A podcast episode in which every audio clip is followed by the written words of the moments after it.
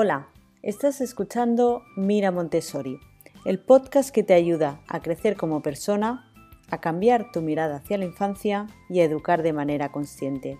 ¿Cómo? A través de la inteligencia emocional, la filosofía Montessori y mucho más. ¿Empezamos?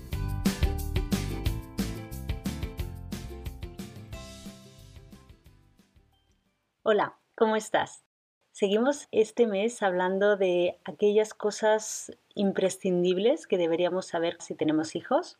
La semana pasada os hablé del desarrollo físico y psíquico que pasan los niños y las niñas. También os hablé de las conquistas de su independencia física, ¿no? su autonomía que buscan conseguir en la primera etapa de desarrollo. Ocurrían unos periodos concretos, que son los llamados periodos sensibles, y bueno, simplemente di esta pincelada, ¿no? Pero hoy vamos a tratar en profundidad qué periodos sensibles existen, al menos los principales, y cómo podemos reconocerlo y satisfacerlos. Pues venga, vamos a empezar. Pues bien, María Montessori decía que los niños pasaban por unos periodos sensibles. Y hoy en día ya está comprobado por los neurocientíficos que es cierto que todos los niños pasan por unos momentos de tiempo determinados que tienen un principio y un fin, están limitados en el tiempo, donde están predispuestos o son más sensibles a aprender unos ciertos conocimientos. Y además el aprendizaje surge de manera natural, sin esfuerzo, y además adquieren el conocimiento de forma perfecta. Ya se sabe que los niños absorben el lenguaje cuando son pequeños, tienen mucha facilidad para aprender nuevos idiomas. es por eso, porque uno de los periodos sensibles o sensitivos por lo que pasan los niños es el lenguaje. ¿vale? Entonces tienen la capacidad de aprender varios idiomas con mucha facilidad. Pues bien, como padres y madres es importante, por un lado, que conozcamos qué periodos sensibles existen y que reconozcamos en qué periodos están nuestros hijos, ¿vale? Para poder ofrecerle aquellos medios que necesitan para favorecer su desarrollo. Todo es intentar que su conquista, en este caso de, autonomía, de independencia física, lo consigan de forma óptima y que no le pongamos barreras ni físicas, ni mentales o psicológicas. Además, una característica que tienen los periodos sensibles es que es fácil de, reconocer porque es como que vemos que tienen un gran interés por algo en particular y además que repiten una misma actividad continuamente, ¿no? Y, eso nos ayuda a reconocer en qué periodo están. Os voy a hablar de los principales periodos sensibles que transcurren en, la primera etapa de desarrollo de 0 a 6. Uno de ellos es el lenguaje. Veremos que todos los periodos sensibles ocurren porque el niño o la niña cuando llegan a este mundo tienen la necesidad de conocer el medio donde viven, ¿no? el entorno que les rodea y parte de ese entorno somos nosotros, las personas, ¿no? Que formamos parte de, su entorno social. Entonces, los niños tienen necesidad de comunicarse con esas personas que conforman su, entorno, su medio.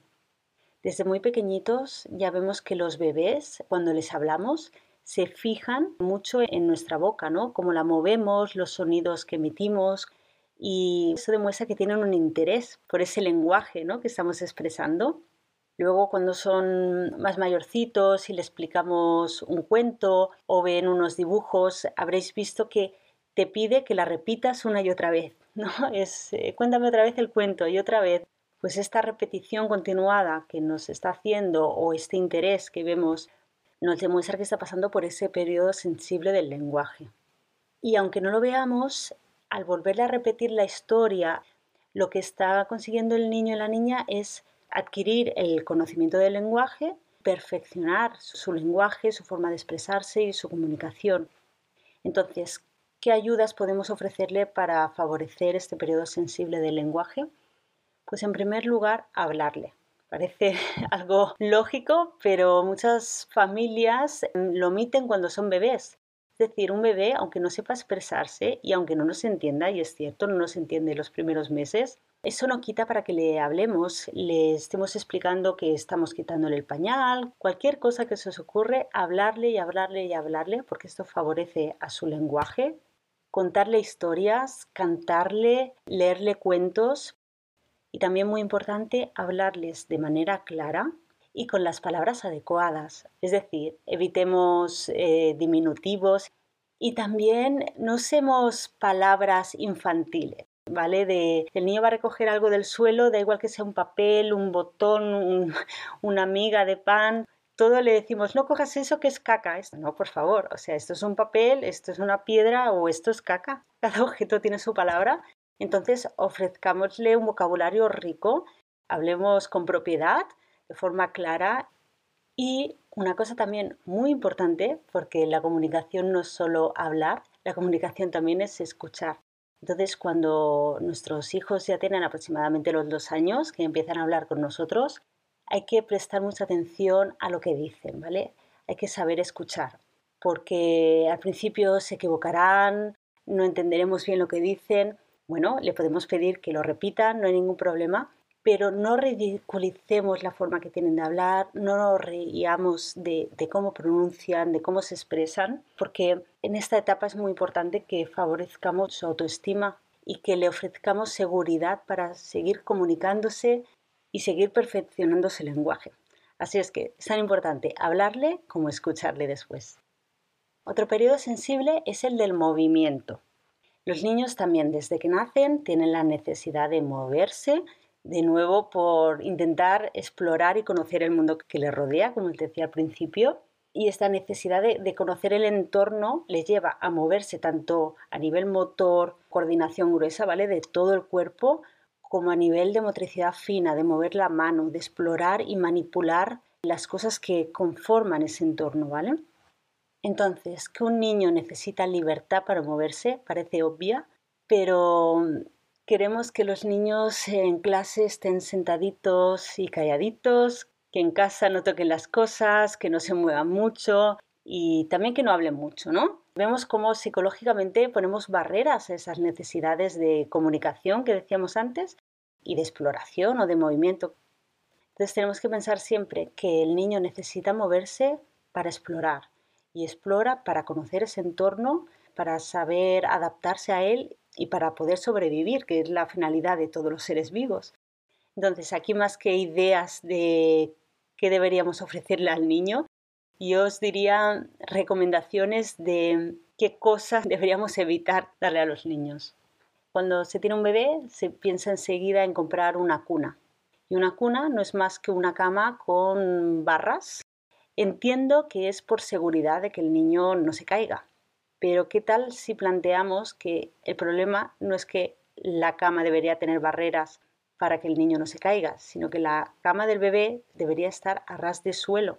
María Montessori lo que propone es eliminar cunas y poner colchones a ras de suelo, quizás sobre una colchoneta, para que el niño cuando ya pueda gatear pueda subir por él mismo y bajar por él mismo de la cama cuando tenga sueño o cuando se despierte tenemos que pensar que en todo momento, en esta etapa, lo que estamos intentando es conseguir la autonomía de los niños, ¿vale? Su independencia física, que no nos necesiten a nosotros, que no tenga que ponerse a llorar cuando se ha despertado y entonces nosotros vayamos y lo cojamos de la cuna y lo saquemos.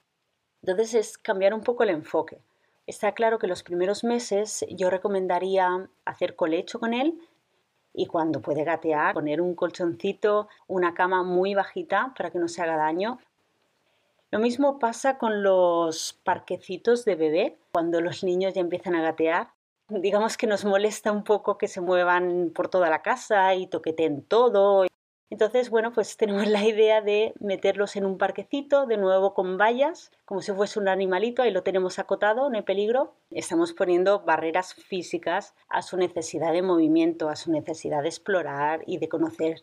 Entonces, en vez del parquecito, lo que debemos es adecuar nuestra casa, proteger aquellas zonas, eh, sean enchufes, sean cajones, para que él no se haga daño y quitar aquellos objetos que tienen más valor sentimental para nosotros, ponerlos más en alto, pero dejando también objetos que él pueda coger, que haga el esfuerzo por estirarse, pueda mm, manipularlos en definitiva y que también tenga un espacio donde moverse.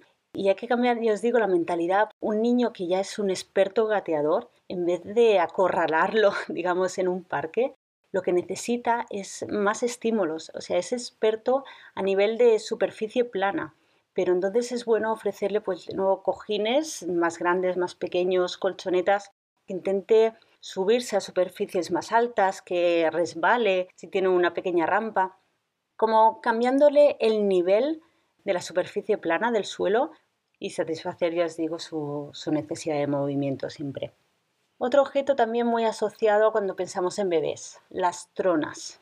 Y he de decir que todo esto yo he pasado por ellos. Mi primer hijo ha tenido cuna durante un tiempo, hemos tenido trona, pero a medida que he ido aprendiendo cosas nuevas, he ido adecuando mi casa, ¿no? Para eso, para conseguir más autonomía para mis hijos. A veces que, que nadie se sienta culpable por haber comprado un parquecito en su momento, es porque no sabíamos.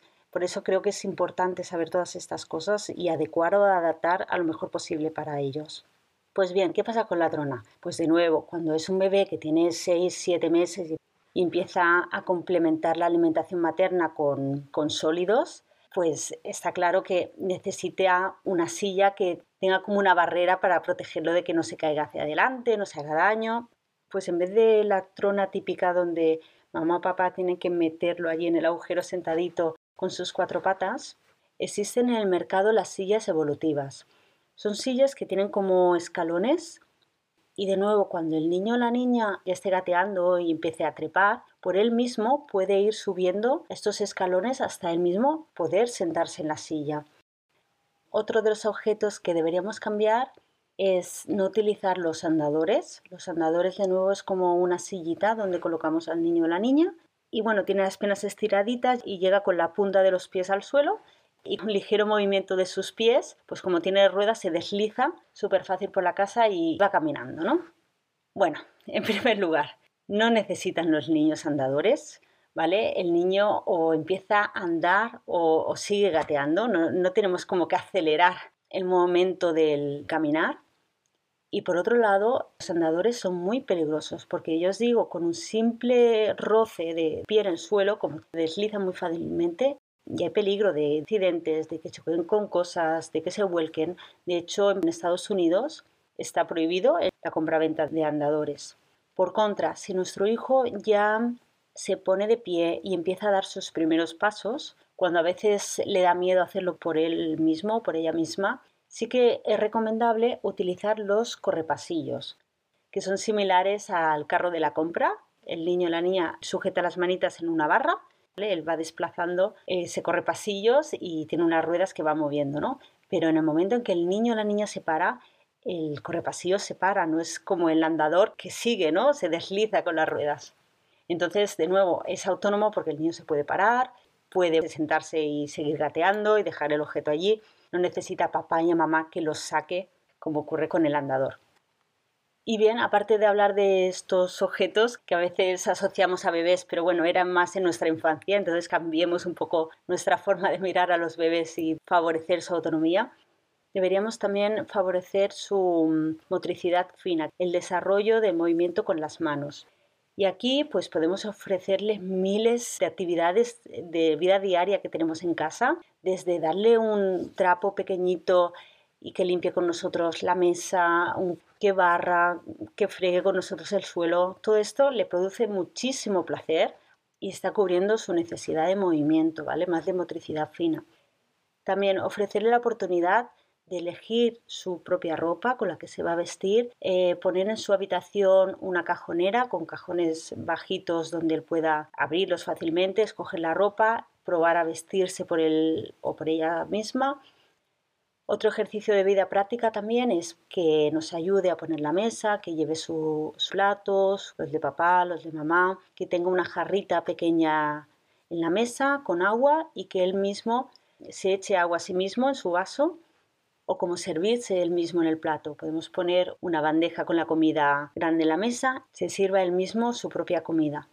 Todas estas pequeñas actividades se pueden ofrecer con niños de un año o año y poco, ya veréis que le produce muchísima satisfacción y favorece de nuevo a la autonomía, su independencia física y a su necesidad de, de movimiento. Otro periodo sensible por el que pasan los niños es el del orden. Esto ocurre aproximadamente a partir del año hasta los dos años.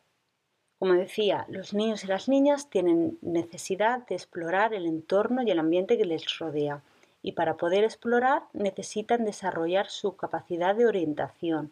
Por eso son muy sensibles al orden. Con orden me refiero tanto a objetos externos que estén colocados siempre en el mismo lugar. Nuestros hijos no necesitan que la casa esté recogida como nosotras muchas necesitamos, pero sí que necesitan saber dónde van a encontrar las cosas. Si por costumbre él tiene los juguetes en cajas en su habitación, no cambiemos a otro día lo pongamos en el comedor y otro día lo, lo pongamos en el balcón y otro día probemos a... No, él necesita tener una referencia de dónde están los objetos, de yo duermo en esta habitación, yo tengo mis juguetes aquí o allí, pueden ser en dos sitios, pero que siempre sean los mismos. Y también son muy sensibles en cuanto al orden de rutinas. Como los niños tienen conciencia del tiempo, si toca comer o toca cenar o ahora toca cole o ahora es día libre, es muy importante que mantengamos unas rutinas con ellos porque eso sí que les da claridad mental y emocional. Eh, les permite saber qué va a venir después. Entonces, si hemos establecido una rutina, la secuencia que elijas que se mantenga en el tiempo. Si se acuesta una hora, que mantengamos esa hora de ir a dormir y de despertarse tan importante mantener la rutina como la persona que está haciendo esa rutina. Es decir, si él está acostumbrado a que por las mañanas es papá quien le despierta y le prepara el desayuno y le lleva a la escuela, mantengamos esa rutina y esas personas, ¿no? Si es mamá quien le baña por la tarde o es papá quien le bañe, pues mantengámoslo, porque de nuevo le mantiene orden y claridad en su cabecita y muchas veces cuando son vacaciones y nos saltamos las rutinas y ya no hay un orden y ahora puede ser mamá el que haga la comida o puede ser mamá el que juegue contigo, puede ser ahora papá el que te bañe, todo se trastoca, vemos que también nuestros hijos están más nerviosos, están alterados, les cuesta irse a dormir, por eso, porque no tienen la rutina marcada. Entonces establezcamos una rutina y unos roles de quién va a hacer qué, intentemos mantenerlo en el tiempo. Y por último está el periodo sensible de los sentidos.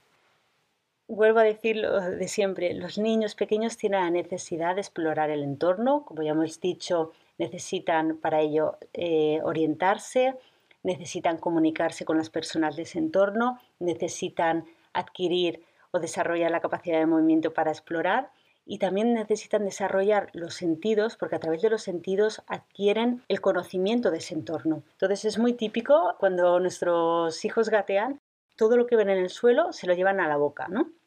Puede ser una amiguita, puede ser una piedra, da igual, todo a la boca. ¿Por qué? Porque los primeros meses la boca es el sentido del tacto que tienen los niños. Entonces, cuando se llevan un objeto a la boca, pueden ver si está frío, si está caliente, si está duro, si está blando, si es comestible, si no. La boca es sus manos. Entonces, desarrollar los sentidos es muy importante porque les va a aportar conocimiento de ese entorno. ¿Y cómo podemos favorecer los sentidos? En primer lugar, podremos trabajar con el sentido de la vista, que es el menos desarrollado cuando nacen. Existen los móviles Montessori, que al principio son de color blanco y negro, porque solo ven en estos dos colores después ya se les pone un único color pero degradado, de más intensidad a menos, después los colores, etc.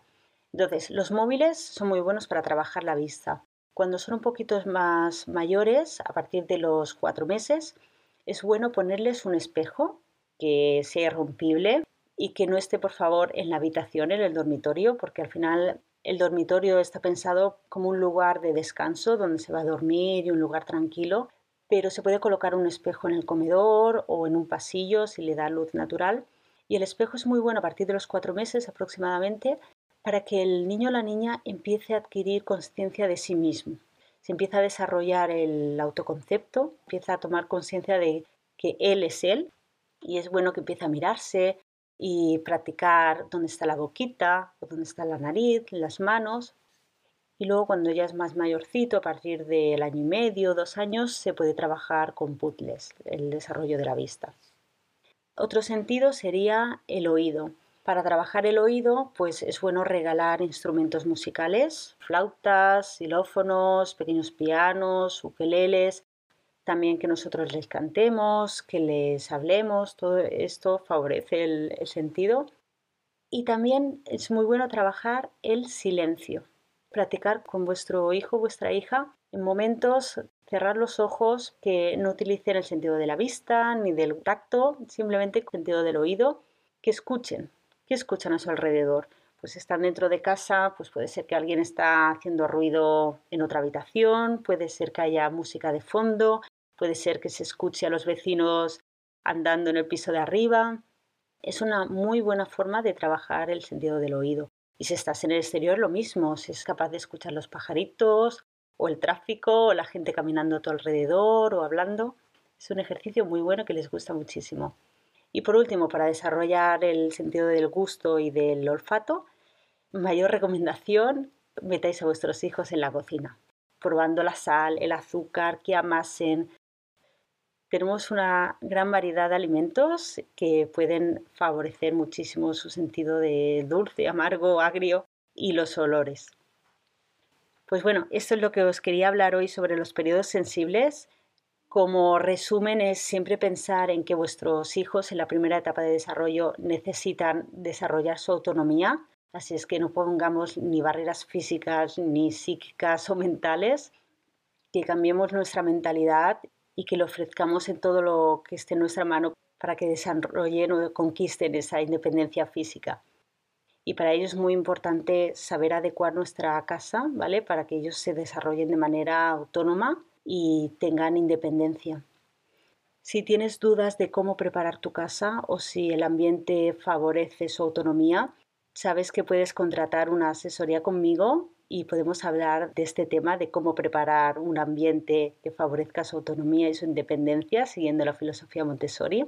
Puedes escribirme un email a hola.elenolivares.com o bien por Instagram un mensaje privado a arroba pues muchas gracias, espero que te haya gustado este capítulo y hasta la semana que viene. Si te ha gustado este episodio, recuerda suscribirte al podcast para no perderte los siguientes. Muchas gracias por tus comentarios y valoraciones. Sin ti al otro lado escuchando, todo esto no tendría sentido. Hasta la semana que viene.